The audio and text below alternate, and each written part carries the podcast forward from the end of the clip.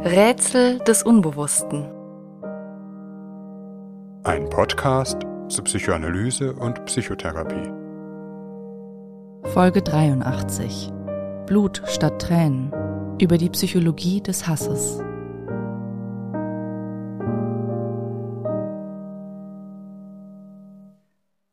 Liebe Rätselfreundinnen und Freunde, bevor wir uns dem dunklen Thema des Hasses widmen, möchten wir euch gerne noch auf neue Inhalte auf unserer Förderplattform Patreon hinweisen. In unserer Gesprächsreihe über Erziehungskonzepte beschäftigen wir uns in der jüngsten Folge mit der weit verbreiteten Psychologie von Belohnen und Bestrafen und wie sich diese auf die Entwicklung von Kindern auswirkt. Den Link findet ihr im Anhang unserer Folge. Auf Patreon, aber auch auf Instagram bleibt ihr immer auf dem Laufenden über neue Inhalte und bekommt auch einen kleinen Einblick hinter die Kulissen. Folgt uns dort gerne. Zudem freuen wir uns, wenn ihr unser Buch lest oder weiterempfehlt. Auch so könnt ihr unseren Podcast unterstützen. Wie kann man jemanden so hassen, dass man ihn auslöschen möchte? Wie entsteht Hass? Welche unbewusste Dynamik lässt ihn eskalieren? Welche Folgen hat er für das Selbst und die anderen? Und wie lässt sich Hass überwinden? Die aktuelle Situation im Nahostkonflikt aber auch die Ereignisse auf unseren Straßen geben Anlass, über die Psychologie des Hasses nachzudenken. Was lässt sich hierzu aus psychoanalytischer Perspektive sagen und wo liegen vielleicht auch die Grenzen des psychoanalytischen Verstehens? Darüber hinaus möchten wir uns aber auch der Dynamik des Hasses in bestimmten psychotherapeutischen Prozessen widmen, in denen Hassaffekte psychische Entwicklung torpedieren. Auch hieraus lässt sich vielleicht etwas Hilfreiches über die Bewältigung von Hassaffekten lernen. Unseren Gedanken wollen wir aber dies vorausschicken. Wir möchten uns mit den Menschen in Israel sowie allen Jüdinnen und Juden weltweit solidarisch erklären, die in dieser Stunde bedroht und einer Welle von Hass ausgesetzt sind. Die Gesellschaft steht unseres Erachtens in der Verantwortung, Menschen, die sich einer solch verrückten Aggressivität gegenübersehen, in ihre Mitte zu nehmen sie nicht alleine zu lassen. Selbstverständlich gilt unsere Solidarität auch den Menschen in Gaza, die, zwischen allen Fronten zerrieben und von ihrer Führung missbraucht, niemanden haben, der ihr Leben schützt. Wie immer man die komplexe Gemengelage des Nahostkonflikts politisch beurteilt, die Verbrechen, welche die Hamas am 7. Oktober in Israel begangen hat, zeugen davon, zu welcher Monstrosität Hass auswachsen kann monströs auch in den Konsequenzen, die von diesen Taten ausgehen, dem Krieg und der Zerstörung, dem Hass und der Spaltung, die durch die ganze Welt gehen, nicht zuletzt die Verwirrung des Denkens und der Urteilsfähigkeit sowie des Einreißens von Verständigungsbrücken in unseren Debatten. Traumatisierende Gewalt ist immer auch ein Angriff auf die Vernunft, macht die Welt ein Stück verrückter. Wir hoffen, dass zumindest in den Kommentarspalten zu dieser Folge ein Austausch ohne Hass und Spaltung möglich ist. Schreibt uns gerne, wie eure Perspektive ist. Auch wenn ihr eine persönliche oder vielleicht sogar biografische Verbindung zum Nahostkonflikt habt, würde uns interessieren, wie ihr vor diesem Hintergrund die aktuellen Ereignisse erlebt. Lange bevor Hass jenen eskalativen und explosiven Charakter gewinnt, ist er ein Untergrundaffekt, der zwischenmenschliche Konflikte, aber durchaus auch psychisches Leiden aus dem Verborgenen beherrschen kann. Wir orientieren uns im Folgenden wesentlich an den Arbeiten des Phänomenologen und Mediziners Thomas Fuchs sowie des Psychoanalytikers Heribert Blass. Die Vorträge beider Autoren könnt ihr in unserem Podcast Psychoanalyse im Mitschnitt hören. Den Link sowie weitere Literatur zu dem Thema findet ihr in den Show Notes. Was ist Hass und wie manifestiert er sich? Zwar wird immer wieder in psychoanalytischer Literatur diskutiert, ob es auch konstruktive Formen des Hasses gibt, sozusagen ein von Ärger getriebener Veränderungswunsch. Aber unseres Erachtens ist es sinnvoll, das Wort Hass der Welt der Destruktivität vorzubehalten. Hass ist vielleicht in sich schon das Ergebnis eines zerstörerischen Vorgangs im Selbst. Wut und Aggression kann durchaus etwas Konstruktives innewohnen. Die Wut etwa ist oftmals darauf angelegt, eine Bedrohung oder Ungerechtigkeit zu beseitigen, sei es eine reale oder gefühlte. Der Wut wohnt schon evolutionsbiologisch ein Moment des Selbstschutzes inne, sich im wörtlichen wie im psychologischen Sinne Luft und Raum zu verschaffen. Der Hass hingegen hat nicht zum ersten Ziel, eine Bedrohung zu beseitigen, sondern den anderen, den Gegner, auszulöschen. Hass beginnt dort, wo es nicht mehr darum geht, sich zu schützen oder zu verteidigen, sondern wo die Vernichtung des Gegners im Vordergrund steht. Koste es, was es wolle, und sei es das eigene Leben. Ein Gradmesser, ob die Schwelle zum Hass überschritten ist, kann dabei das Fantasieleben sein. Kreisen Fantasien um etwas Konstruktives, ein Leben, was man sich wünscht und gestalten möchte? Oder sind sie auf einen Gegner fixiert, finden ihre Befriedigung in einer Vernichtung und Demütigung? Der Hass ist gerade deshalb gefährlich, weil er kein Affekt des Selbstschutzes ist, die natürliche Grenze des Selbstschutzes vielmehr niederreißt. Dadurch wird der Hass unberechenbar, birgt ein Moment des Irrationalen. Doch was sind die Ursachen? Wie entsteht Hass? Darauf gibt es wie immer keine pauschale Antwort. Entwicklungslinien von Hassgefühlen können sehr unterschiedlich verlaufen. An der Quelle von Hass liegen meist Gefühle von Kränkung und Demütigung, Erfahrungen von Ohnmacht und Ausgeliefertsein sowie Perspektiv- und Ausweglosigkeit. Diese Erfahrungen können gesellschaftlichen Umständen geschuldet sein, etwa autoritärer Unterdrückung oder Ausgrenzung und Diskriminierung, oder aber auf Erfahrungen beruhen, die ein Mensch in seiner Familie macht oder gegenüber Peers. Die entscheidende Erfahrung liegt darin, in einer Situation zu einem Objekt gemacht zu werden. Jemand tut mir etwas an, lässt mich oder die Menschen, die mir lieb sind, leiden, und ich kann mich nicht wehren, bin ausgeliefert. Es geht um Situationen, die eigentlich die Wut in einem Menschen wecken, aber ihn gleichzeitig jede Möglichkeit versperren, ihr unmittelbar Geltung zu verschaffen. Ein metaphorischer oder wörtlicher Schlag, gegen den man sich nicht wehren kann, bohrt sich ins Selbst, kann zu etwas werden, von dem man nicht mehr loskommt, das im Innern von brennender Gegenwärtigkeit bleibt. Dies gerade dann, wenn äußere Instanzen wie das Rechtssystem oder schützende Dritte, die für Gerechtigkeit sorgen könnten, nicht greifbar sind oder ihre Aufgabe nicht wahrnehmen. Handelt es sich nur um einzelne oder eher geringfügige Situationen, zum Beispiel ein geklautes Fahrrad, bei dem der Dieb nicht gefunden wird, eine einzelne Ungerechtigkeit, die ein Lehrer oder ein Elternteil begeht, können Menschen die gestaute Wut meist in sich verstoffwechseln. Da jeder Mensch Ohnmachts- und Unrechtserfahrungen in seinem Leben macht, besteht wohl in jedem Menschen auch eine gewisse Hassbereitschaft, die unter bestimmten Bedingungen geweckt und missbraucht werden kann, die aber unter insgesamt friedlichen Umständen nicht in der Persönlichkeit vorherrscht, allenfalls vielleicht in einer dauerhaften Kränkbarkeit oder Vorurteilen und Ressentiments. Je mehr Unterlegenheitsgefühle aber chronisch werden, ein Mensch dauerhaft ungerecht behandelt wird und sich nicht wehren kann, oder sich zumindest so erlebt, desto schwieriger kann es für die Person werden, einen konstruktiven Umgang mit ihren Gefühlen zu finden. Die Erfahrung von Demütigung und Beschämung bürden dem Ich die Schwierigkeit auf, mit unterdrückter Wut, dem Wunsch nach Rache und wachsenden Hassgefühlen umzugehen. Diese Aufgabe wird umso komplizierter, je mehr man von der Person oder Institution, die einem etwas antut, zugleich abhängig ist das typische innere Dilemma etwa bei einer Borderline-Pathologie. Menschen, die etwa ausgeprägte Erfahrungen von Ausgrenzung gemacht haben, berichten häufig, dass es eine große Herausforderung ist, sich nicht von Rachefantasien und Hass verzehren zu lassen. Üblicherweise versuchen Menschen dennoch, den erwachenden Hass in sich zu überwinden, kreativ zu bewältigen oder zumindest zu unterdrücken, um das eigene Leben nicht zu zerstören. Etwas, das möglich sein kann, solange Menschen noch auf etwas Gutes im eigenen Leben hoffen. Der Weg des Hasses wird beschritten, wenn das Gute, das man bekommt oder auf das man hoffen kann, nicht genügend Gegenkraft entwickelt oder im eigenen Erleben nicht mehr ausreichend wertvoll ist. Erst dann gewinnt der Hass jene Eigendynamik und letztlich zerstörerische Macht, beginnt von einer Person Besitz zu ergreifen. Entscheidend ist, dass eine Verletzung letztlich nicht verwunden, das heißt in psychologischen Begriffen nicht betrauert werden kann.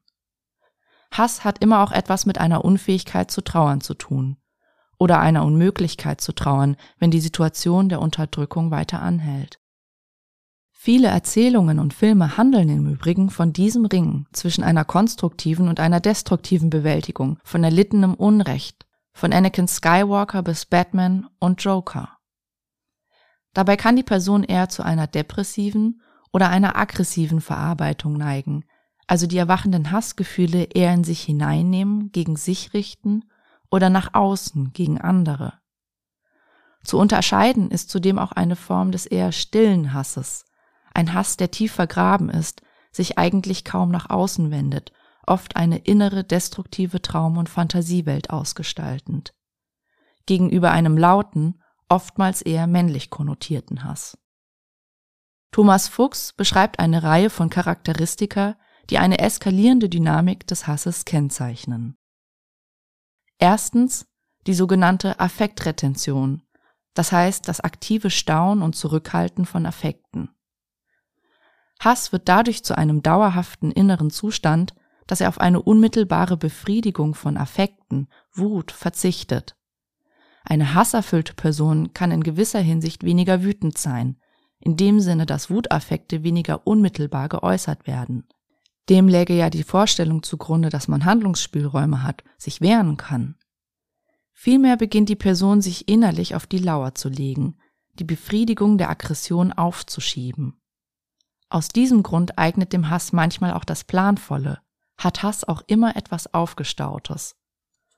Er ist ein Affekt des Untergrunds, der sich, wenn die Stunde gekommen ist, in ungeahnter Wucht Bahn brechen kann. Zweitens der selbstnährende Charakter. Hass beginnt ein sich selbst verstärkendes System auszubilden. Liegt der Ursprung von Hass in oftmals realen Erfahrungen, kann er sich an scheinbar geringfügigen bis hin zu eingebildeten Kränkungen verstärken. In einer gewissen Verwandtschaft mit einem Warnsystem wertet ein Hasssystem alle Geschehnisse im Hinblick auf den Hass aus, erzeugt Hass immer zu neuen Hass. Niederlagen und äußerer Widerstand sorgen nicht für Lernerfahrungen, widerlegen nicht die eigenen Annahmen, sondern nähern das Hasssystem, machen es nur stärker. Drittens vitalisierender Charakter. Hass setzt Energien frei, ist ein kraftvoller Effekt.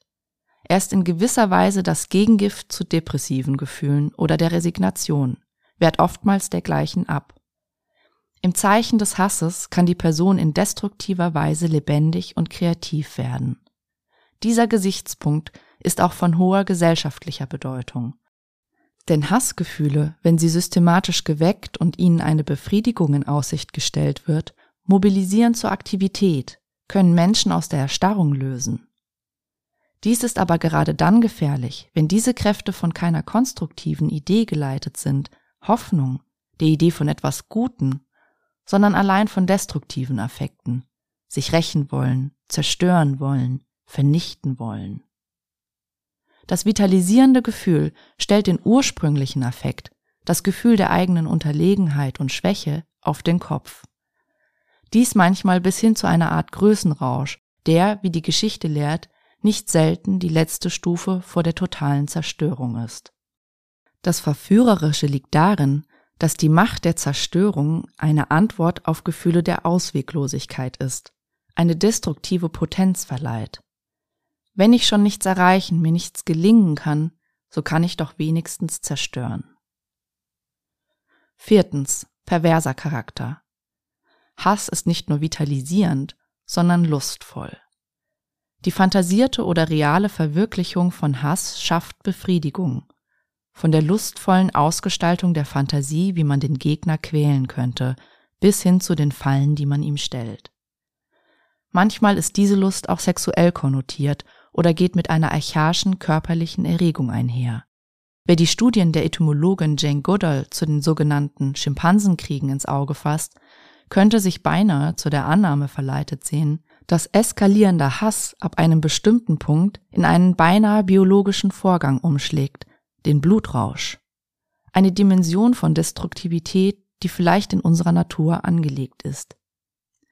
Die Hasslust kennt aber auch sublimere Formen so etwa in der mithin obsessiven Beobachtung des Gegners, seiner vermeintlichen Fehler und Schwächen, seines Aussehens, seines Verhaltens, seiner Taten. Aufgrund seines Lustcharakters ist der Hass zuletzt so schwer aufzugeben. Der Hass fixiert den Hassenden an sein Objekt. Er kommt von dem, was er vermeintlich verachtet, nicht los. Er stiftet in diesem Hinblick eine perverse Bindung. Im Hass wird das Gegenüber ein geradezu totalitäres Objekt, das zunehmend das innere Leben beherrscht. Der Hass kann dabei die Eigenschaft einer Sucht gewinnen, die man nur von innen her durch eine innere Entscheidung loslassen kann. Man hört mit dem Hassen nicht auf, weil es rationale Gründe dafür gibt, sondern nur, wenn man nicht mehr hassen will. Manchmal aus dem Grund, dass man sich nur so von der Macht des anderen befreien kann. Fünftens. Entleerung des Ich. Der Hass zehrt das eigene Ich auf, vergiftet die konstruktiven Bindungen im Selbst. Im Zuge eines wachsenden Hasses verliert die Person immer mehr ein Gefühl dafür, wer sie ist. Der Hass wird vielmehr zum einzigen seelischen Inhalt, sozusagen Gollums Ring, bis hin dazu, dass der Hass eine neue Identität stiftet. Über den Hass, das heißt die schroffe Abgrenzung eines äußeren Feindes, wird ein seelisches Innen geschaffen. In den Worten Heribert Blass, ich hasse, also bin ich. Eine Identität, die im Zeichen des Hasses entsteht, braucht in dieser Hinsicht ihren Feind im selben Maße, wie sie ihn auslöschen will. Wie Gesellschaften, die auseinanderzubrechen drohen, sich über kollektive Feindbilder ein. Auch hier können hasserfüllte Einstellungen wie der Antisemitismus eine identitätsstiftende Funktion gewinnen. Sechstens Anfälligkeit für Projektion und Manipulation. Je entleerter das Ich, desto anfälliger wird ein Mensch auch dafür, von anderen manipuliert, als Objekt verwendet zu werden. Man hat ihm kein Ich entgegenzusetzen, dessen erste Eigenschaft es ja ist, Nein zu sagen. Es gibt kaum einen Affekt, der politisch so sehr instrumentalisierbar mit Ideologien zu füllen ist. Wer hasst, ist lenkbar, kann zum Werkzeug skrupelloser Interessen werden. Zudem ist gerade in politischer Hinsicht relevant, dass der Hass verschiebbar ist. Das Objekt des Hasses muss keineswegs auch der Verursacher des eigenen Leidens sein. Gerade der autoritäre Staat, der durch seine eigene Gewalt Hass in seiner Bevölkerung weckt, hat die Tendenz, diesen Hass auf ein Drittes zu kanalisieren. Insbesondere, wenn dieses Objekt bestimmte Eigenschaften zu besitzen scheint, auf die man neidisch ist oder denen gegenüber man sich unterlegen fühlt. Der Nahostkonflikt mobilisiert vielleicht auch aus diesem Grund weltweit Affekte, weil sich auf ihn so vieles projizieren lässt. Die Auseinandersetzung von Ost und West, arm und reich, zwischen Ethnien, zwischen Religionen, Gefühle von Unter- und Überlegenheit, die Geschichte des Kolonialismus und die Geschichte des Antisemitismus. In Deutschland noch einmal speziell die Geschichte eigener Schuld. Hass entsteht sicherlich nicht im Vakuum, geht meist auf reale Erfahrungen von Ungerechtigkeit zurück. Sich auch selbstkritisch mit diesen Ursachen auseinanderzusetzen, ist wohl der einzige Weg, um einem festgefahrenen Konflikt eine nachhaltige Wendung zu geben. Aber zur Wahrheit gehört auch, dass Hass nicht nur defensiv, sich verteidigend ist. Hass verselbstständigt sich, kann wuchern und ein ganzes Weltbild ausgestalten. Ein geschlossenes Hasssystem ist deshalb auch nicht durch Zugeständnisse zu beschwichtigen. Sein Ziel ist die Vernichtung des Gegners, nicht der konstruktive Aufbau der eigenen Welt. Konsequenter Hass hat sein Gegenüber dehumanisiert, sieht in ihm keinen möglichen Nachbarn für ein Zusammenleben. In Absprachen und Verträgen allenfalls Zwischenschritte auf dem Weg zu seinem Ziel, Zugeständnisse des Gegenübers als Eroberungen, die zu neuen Angriffen motivieren. Das vielleicht ist eine Wahrheit, die angesichts ihrer Destruktivität schwer auszuhalten ist und vielleicht deshalb auch nicht selten verleugnet wird. Der destruktive Zirkel des Hasses mündet letztlich in einer Duellsituation, in der das Gegenüber in ein Entweder-Oder gedrängt wird. Hass zwingt sein Gegenüber in die Logik der Auslöschung, des Ich oder Du, zwingt ihn, sich zu verteidigen, also auch Gewalt anzuwenden. Er droht in dieser Hinsicht auch, den anderen zum Täter zu machen, sei es, indem er in ihm seinerseits Hassgefühle weckt, sei es, ihn zumindest dazu zu zwingen, etwas zu tun, was er eigentlich nicht tun will. Dies gilt umso mehr, wenn sich der Hass zu einem obsessiven Vernichtungswunsch gesteigert hat, der, um den Gegner zu schaden oder ihn moralisch zu diskreditieren, skrupellos bereit ist, alles zu opfern, und sei es eine ganze Bevölkerung. Auch auf diese Weise dringt der Hassende in sein Gegenüber ein, installiert seine Dynamik im anderen. Darin auch das Traumatische. Ist eine Situation bis zu diesem Grad eskaliert, ist oft kaum noch eine Verständigung möglich, entscheidet sie sich nicht selten durch eine Machtprobe, bleibt oftmals auch nichts anderes übrig, als dem Angreifer Einhalt zu gebieten. Aber oft stößt gerade das die Tür in die nächste Kammer des Schreckens auf. Auch wir wissen hier keinen Ausweg, den wir zumindest aus psychoanalytischer Perspektive beitragen könnten. Psychoanalyse beruht auf dem Prinzip des Verstehens, beziehungsweise einer zumindest partiellen Bereitschaft, sich selbst und den anderen verstehen zu wollen. Wer aber hasst, will nicht verstehen und nicht mehr verstanden werden, hat die Hoffnung in sich zerstört, mit dem anderen etwas Gemeinsames zu finden. Wo das Gesetz des Hasses herrscht, endet die Macht der Worte und es beginnt das Reich der Handlungen, mithin der Gewalt, die kein psychoanalytisches Metier ist. Hass greift das Denken an, zerstört das, was man in der Psychoanalyse die dritte Position nennt, also die Fähigkeit, sich selbst und den anderen aus einer dritten Perspektive zu betrachten. Wie erlebt der andere die Situation? Wie ist seine Geschichte und worin gründet sein Leid? Wo bin auch ich möglicherweise für das Leid des anderen verantwortlich? Nur wo solche Gedanken möglich sind, kann auch der Boden für eine Verständigung entstehen. Auch für die Debatten in Deutschland ist dies vielleicht ein Orientierungspunkt, inwiefern Menschen überhaupt ein Interesse an diesem Prozess der Verständigung haben oder wo es nur darum geht, seinen aggressiven Affekten gewaltsam Geltung zu verschaffen. Wobei auch Desinformation, Verdrehung und Ignoranz von Tatsachen oder das Überschreien des anderen oder aggressionsschürende Emotionalisierungen eine Form kommunikativer Gewalt sind. Im Übrigen haben gerade Medien in solchen eskalierenden Situationen diese Funktion oder sollten sie haben, die dritte Position aufrechtzuerhalten, dem Wunsch zu verstehen, die Treue zu halten, mit der Bereitschaft, eigene Anliegen in den Hintergrund zu stellen. Es bleibt die Hoffnung, dass es genügend Menschen gibt, die den Wunsch nach einer Verständigung nicht aufgegeben haben und dass man diese Stimme nach dem Ende des Krieges wiederhören wird. Der Psychoanalytiker Thomas Auchter hat diesen Prozess, wenn man so will, eine Utopie für eine Verständigung im Nahostkonflikt auf berührende Weise ausbuchstabiert. Das Ziel ist letztlich die Anerkennung der jeweils eigenen Verantwortung und die Empathie für den anderen und daraus auch die entsprechenden Konsequenzen zu ziehen. Damit einhergehend ein wirklicher Trauerprozess über das, was geschehen ist.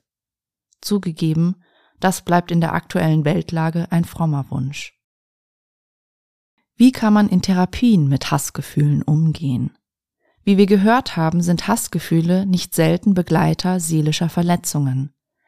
Zwar gilt in gewisser Hinsicht, dass ein Mensch, der eine Therapie aufsucht, üblicherweise immer etwas Hoffnung auf das Gute mitbringt, sonst würde er nicht nach Hilfe suchen. Aber auch in Therapien kann es um ein Ringen zwischen dieser Hoffnung gehen und der Lust und Potenz, die das Zerstörerische verheißt. Hassgefühle sind eine Form der psychischen Abwehr, die Gefühle von Ohnmacht oder manchmal einen depressiven Zusammenbruch in Schach halten. Der Hass ist zugleich ein Affekt der Verzweiflung, der, wie der Neid, am Ende das vernichtet, von dem man nicht glaubt, dass man es bekommen kann. Therapien, in denen Hassgefühle maßgeblich eine Rolle spielen, führen nicht selten in das, was der Psychoanalytiker Gerhard Schneider eine aporetische Situation nennt. Ein Dilemma, aus dem es keinen Ausweg zu geben scheint. Die Person bräuchte den Glauben an das Gute, Hoffnung, damit sie den Hass aufgeben kann. Doch eben der Hass erstickt genau diesen Glauben immer wieder im Keim, lässt ihn nicht entstehen. Wichtig ist zu verstehen, dass das, was ein Therapeut Gutes geben möchte, von einer Person in diesem inneren Dilemma als etwas Bedrohliches erlebt wird. Dies gerade, weil es schwer fällt, eine Vorstellung von der dritten Position zu entwickeln. dass der Analytiker weder für noch gegen den Patienten spricht, sondern versucht ihn zu verstehen. Ein Patient etwa spricht von einer Situation, in der er sich über seine Partnerin aufregt, mit der er in einer hasserfüllten Dynamik verstrickt ist. Der Therapeut versucht die Facetten der Situation zu verstehen, wozu auch die Überlegung gehört, wie die Partnerin die Situation erlebt und wie beide Perspektiven ineinandergreifen.